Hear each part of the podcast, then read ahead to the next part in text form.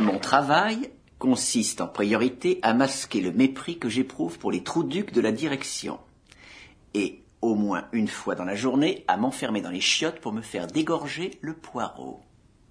Tout en fantasmant sur une vie qui ressemble à l'enfer. Vous vous moquez de moi, vous n'avez pas une seule seconde l'intention de sauver votre peau. Brad, ça fait 14 ans que je fais la pute pour l'industrie de la publicité. Le seul moyen de sauver ma peau, ça serait de foutre une bombe sur la boîte.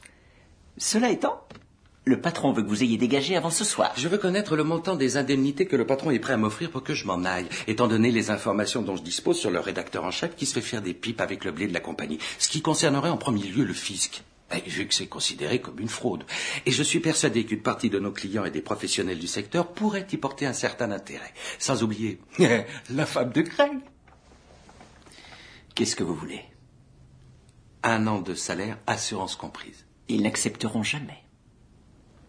Bon, et qu'est-ce que vous diriez si j'ajoutais une plainte pour harcèlement sexuel? Et contre qui? Contre vous Vous pouvez prouver que vous n'avez pas promis de me rendre ma place si je vous laissais me sucer